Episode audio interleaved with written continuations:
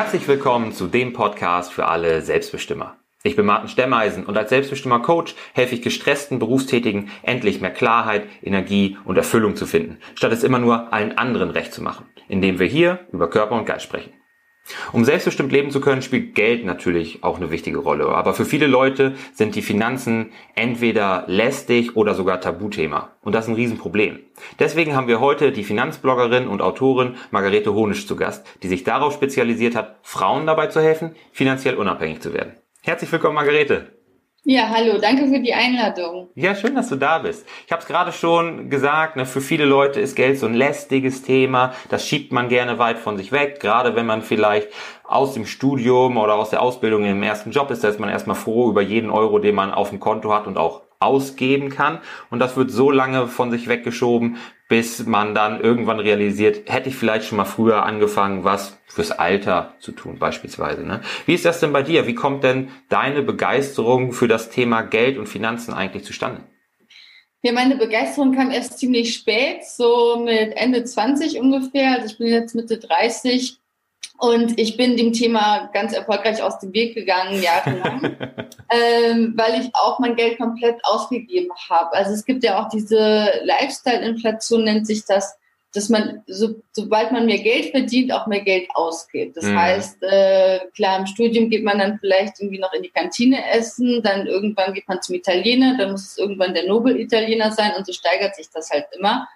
Und ähm, ja, ich war dann eben Ende 20, hatte mein ganzes Geld eigentlich immer auf den Kopf gehauen und habe dann immer festgestellt, dass so bei mir im Umfeld schon alle anfingen dann mit heiraten und Haus bauen und dies und jenes. Dann habe ich mir gedacht, so, hm, eigentlich habe ich noch äh, gar nicht vorgesorgt, habe mir davon noch gar keine Gedanken gemacht, bin ja. weiter davon, ein Eigenheim zu bauen.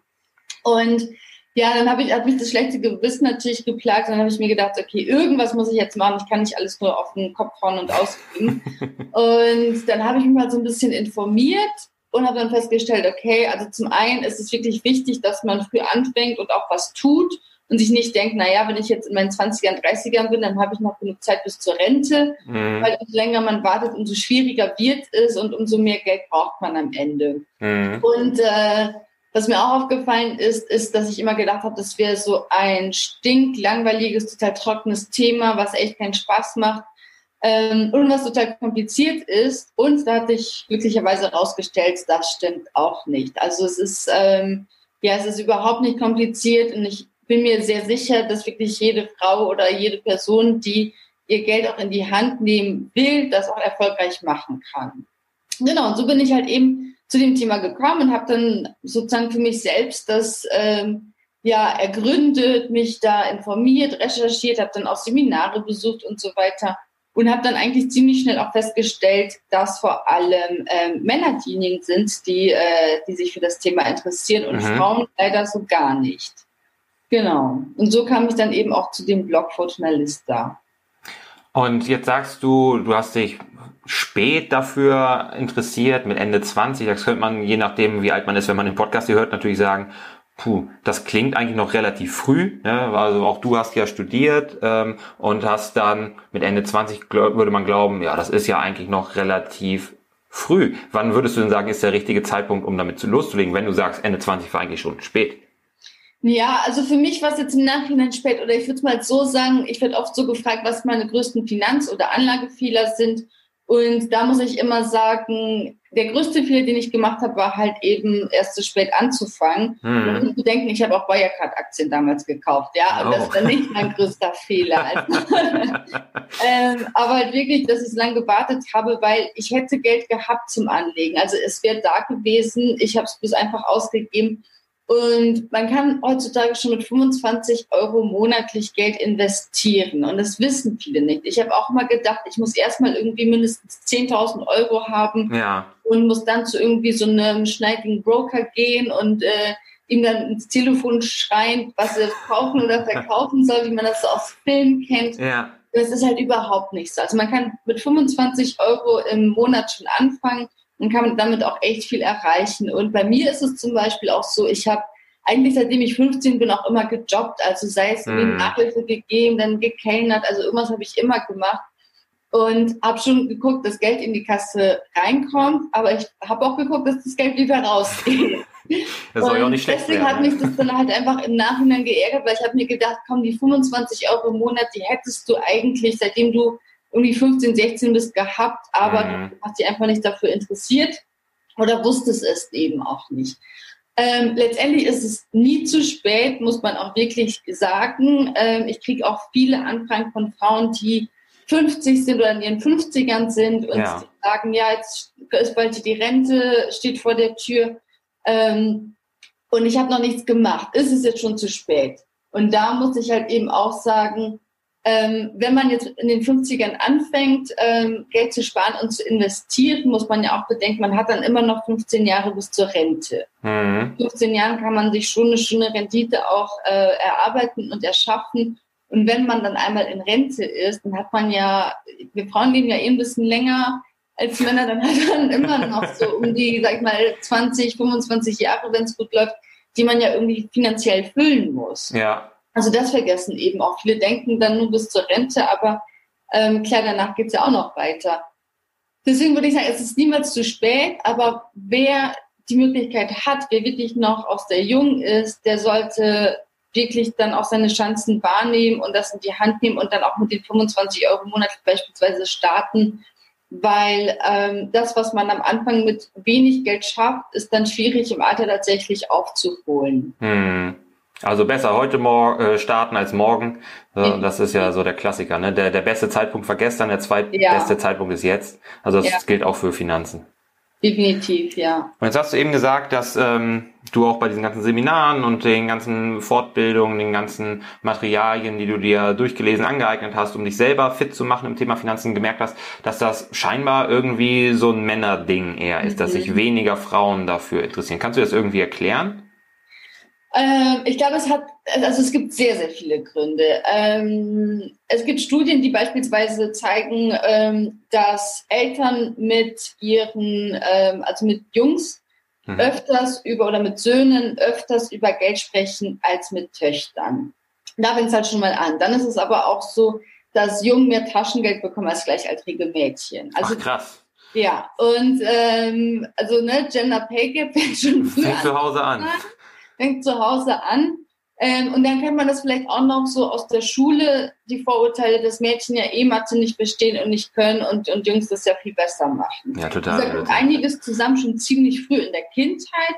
Und das zieht sich dann natürlich so weiterhin fort. Also ähm, es fängt auch, oder es geht damit weiter, dass, dass Männer sich auch öfters über Geld austauschen, über Geld sprechen. Wenn Frauen über Geld sprechen, dann ist es immer, ja, wirkt es immer ein bisschen seltsam. Mhm. Und ähm, Frauen sp- sprechen dann vielleicht über Kindererziehung und so weiter, wenn man jetzt äh, wirklich so ein paar, sag ich mal, Stereotype ähm, rausnimmt. Ja. Und ja, und, und, und Männer gelten auch als, sage ich mal, ähm, ehrgeizig, wenn sie sagen, sie wollen äh, viel Geld verdienen. Frauen gelten dann eher als geldgierig, wenn sie den gleichen Satz sagen oder die gleiche Einstellung haben. Also da kommt wirklich einiges zusammen Ja. und, ähm, und auch, dass Frauen sich, meine Erfahrung ist, mein persönliche, dass Frauen sich auch nicht trauen. Also dass wirklich viele denken, okay, ich schaffe das nicht, das ist zu komplex, das Thema und äh, das dann entweder gar nicht angehen oder auf die lange Bank schieben oder dann tatsächlich dem Partner übertragen, was meiner Meinung nach äh, so der Worst Case ist, weil ich denke, jede Frau braucht ihr eigenes Geld und muss auch wissen, wie sie damit, ähm, ja, wie sie damit umgeht. Ja. Ähm, weil Beziehungen können sie natürlich auch immer trennen. Ja. da wird immer auseinandergehen. Und da muss man halt eben einfach schauen, dass man wirklich auch in der Hinsicht unabhängig ist und für sich selbst sorgen kann oder halt eben für sich selbst vorsorgen kann vor allem. Mhm. Ja, also wie gesagt, es kommt einiges zusammen. Ähm, das Thema Geld, also es gibt mittlerweile auch immer mehr Zeitschriften, die das ja auch aufnehmen und die sehen, okay, es ist ja auch ein wichtiges Thema, weil Frauen auch diejenigen sind, die, ähm, die schlechter bezahlt oder die in schlechter bezahlten Berufen sind, Mhm. ähm, die auch weniger verdienen. Also da passiert ja schon ein bisschen was, aber immer noch nicht genug. Und dann kann man sich eben mal anschauen, also es gibt natürlich eine gesellschaftliche Komponente, eine systembedingte Komponente, Mhm. die es auf jeden Fall zu ändern gilt. Aber wenn man das auch momentan nicht kann, wenn man nicht in der Lage ist oder halt äh, ja nicht warten will, dann muss man es einfach selbst in die Hand nehmen und sich selbst um sein Geld kümmern. Ja, bis, bis diese Ungleichheit in der Bezahlung abgeschafft ist, äh, darauf zu warten, das wäre natürlich totaler Käse, weil du hast es eben schon gesagt, ne? Ähm, besser man fängt heute an, was zu tun, als einfach das auf die lange Bank zu schieben. Du hast ja. auch ähm, den Satz mal gesagt, beziehungsweise auch aufgeschrieben, Altersarmut ist weiblich. Das mhm. schlägt ja so ein bisschen auch in die gleiche Kerbe, ne? dass die Männer so eher als sehr ehrgeizig, ambitioniert gelten, wenn man das jetzt sehr klischeehaft betrachtet, ähm, was Geld angeht, was die, die finanziellen Ziele angeht und dass Frauen aus den verschiedenen Gründen, die du gerade gesagt hast, nicht vorsorgen, zu wenig oder zu spät vorsorgen, sich zu wenig mit dem Thema beschäftigen. Mm, du hattest auch eine interessante Infografik letztens bei dir auf deinem Instagram-Kanal. Da ging es darum, was Männer im Durchschnitt im Laufe eines Erwerbslebens verdienen und was Frauen im Laufe eines durchschnittlichen Erwerbslebens verdienen. Und de, diese Lücke, die war riesengroß, ne, auch aus den verschiedenen Gründen. Und ähm, da spielt ja sicherlich auch die Tatsache mit rein, dass Kindererziehung und ähm, die, die Pflegearbeit, Care-Arbeit auch in den meisten Familien immer noch ein Frauenthema ist. Mhm. Ja, in Deutschland ist es leider so. Ja, mhm. da, da, sind wir tatsächlich rückständig und ähm, jetzt kann man natürlich sagen, also man kann, oder andersrum gesagt, man kann dann natürlich auch nicht die, die Schuld, sage ich mal, den Frauen in die, in die Schuhe schieben. Es hat eben viele Gründe und Faktoren. Tatsächlich ist es so, dass es eine Studie gab, die berechnet hat, dass wenn Frauen Kinder kriegen, dass die in ihrem ganz, gesamten Leben ungefähr 62 Prozent weniger Einkommen haben als Männer. Boah, das. Und das ist halt echt viel. Ja. Und die Gründe dafür sind eben, dass Frauen meistens zu Hause bleiben, sich um die Kinder kümmern oder danach ja. lange Zeit in Teilzeit gehen. Mhm oder auch nur einen 450 ähm, Euro Job annehmen und nicht bedenken, dass wenn sie weniger verdienen, sie natürlich auch weniger Geld in die Rentenkasse einzahlen. Ja, klar. Das heißt, ich verdiene nicht nur weniger, sondern ich sorge auch für später schlechter vor, als dann vielleicht mein Partner, der mehr in die gesetzliche Rentenversicherung einzahlt, der dann vielleicht noch eine Betriebsrente hat, die mhm. sich rentiert. Ähm, vielleicht hat er auch noch privat eine Vorsorge betroffen. Und da muss man wirklich einfach aufpassen als Frau und ich finde, da darf man auch nicht zu blind vor Liebe sein, weil es einfach dafür ein viel zu wichtiges Thema ist. Ja. wenn man sich nicht, also jede Familiensituation ist auch anders und wenn ich mich jetzt aber wirklich in der Situation befinde, dass mein Mann Vollzeit arbeitet und ich beispielsweise nur einem 450-Euro-Job nachgehen kann oder Teilzeit arbeiten kann, weil ich mich ansonsten um Haushalt und Kinder kümmere, dann muss ich dafür sorgen, dass dann von dem gemeinsamen Geld wirklich was in die eigene Altersvorsorge fließt. Also sprich, äh, dass beispielsweise dann mein Partner meine private ja. Rentenversicherung zahlt oder halt ähm, auch in einen ETF-Sparplan für mich einzahlt. Also es ist halt einfach super wichtig, weil man darf nicht vergessen, diese Arbeit, die man dann leistet, ist halt einfach kostenlos. Also ja. man, man geht einfach kostenlose Arbeit nach und wenn sich dann irgendwann die Wege trennen, wenn sich äh, der Mann von der Frau trennen sollte, dann weiß er das schon vorher, dann hat er im schlimmsten Fall schon vorher die, die Möglichkeit, auch Geld beiseite zu schaffen. Das ist halt leider auch nicht selten. Mhm. Ähm, deswegen, da gibt's auch diesen, diesen Spruch, äh, Hope for the best, but prepare for the worst. Ja. Und ich glaube, so sollte man auch, was das Thema Geld betrifft, auch wirklich handeln. Ich meine, der Idealzustand wäre natürlich auch die Idealsituation, dass beide sich Haushalt, Kinder äh, teilen und beide mhm. halt äh, dann, dann entweder ein bisschen zurückschrauben im Job.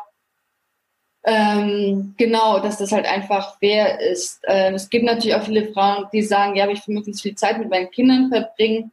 Und das ist natürlich auch total nachvollziehbar, aber dann ist es halt eben umso wichtiger zu sehen, dass ähm, die Altersvorsorge die eigene steht und dass da wirklich auch Geld ähm, und, und ein Vermögen für, für den Ruhestand aufgebaut wird.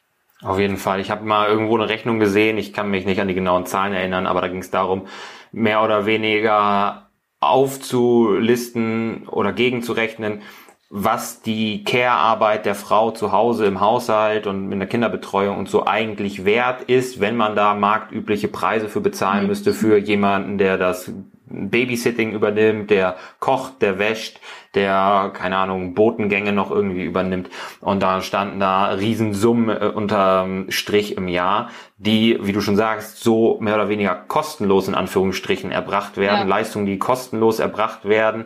Ähm, und wenn die Frau das verdienen würde, was das wert ist, dann hätte sie auch die Möglichkeit, gut vorzusorgen. Und weil sie da im eigenen Haushalt nicht die Raten da abruft äh, oder aufruft, die marktüblich sind, ist es natürlich aber umso wichtiger, dass der Mann dann schon auch irgendwie für eine Art Ausgleich sorgt, indem er, wie du schon sagst, ähm, was für die Altersvorsorge der Frau tut, ne?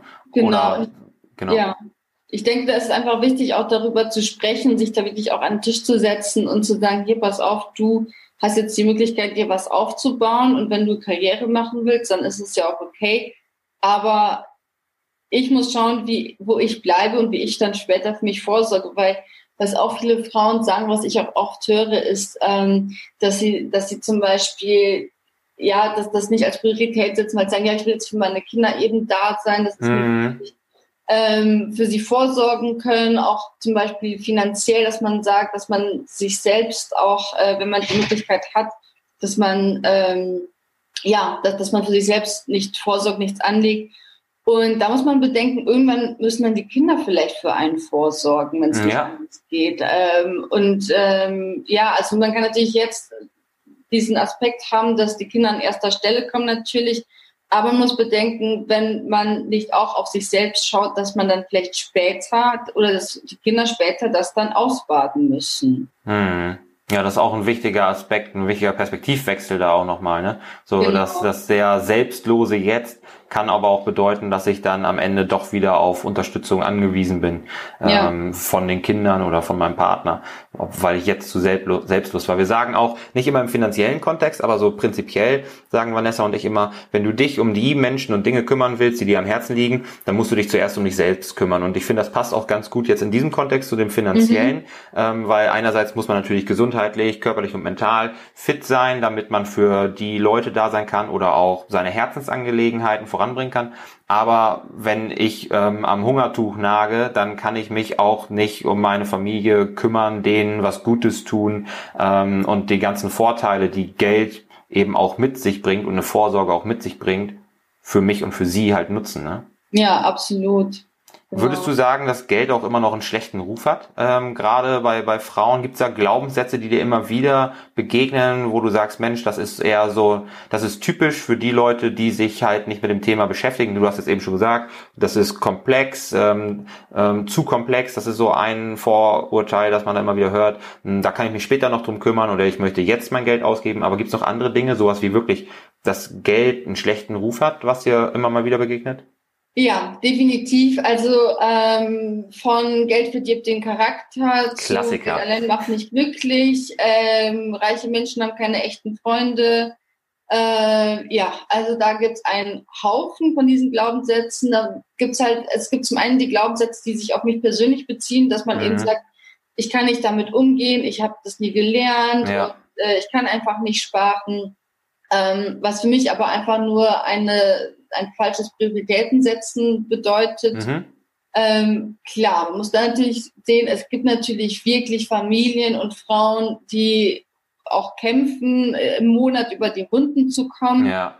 Ähm, aber wenn man ganz ehrlich ist, die meisten könnten was tun, wenn sie wollten, aber setzen einfach andere Prioritäten, dass dann mhm. vielleicht doch der Restaurantbesuch ähm, wichtiger ist, als dass man äh, das, das Geld beiseite legt.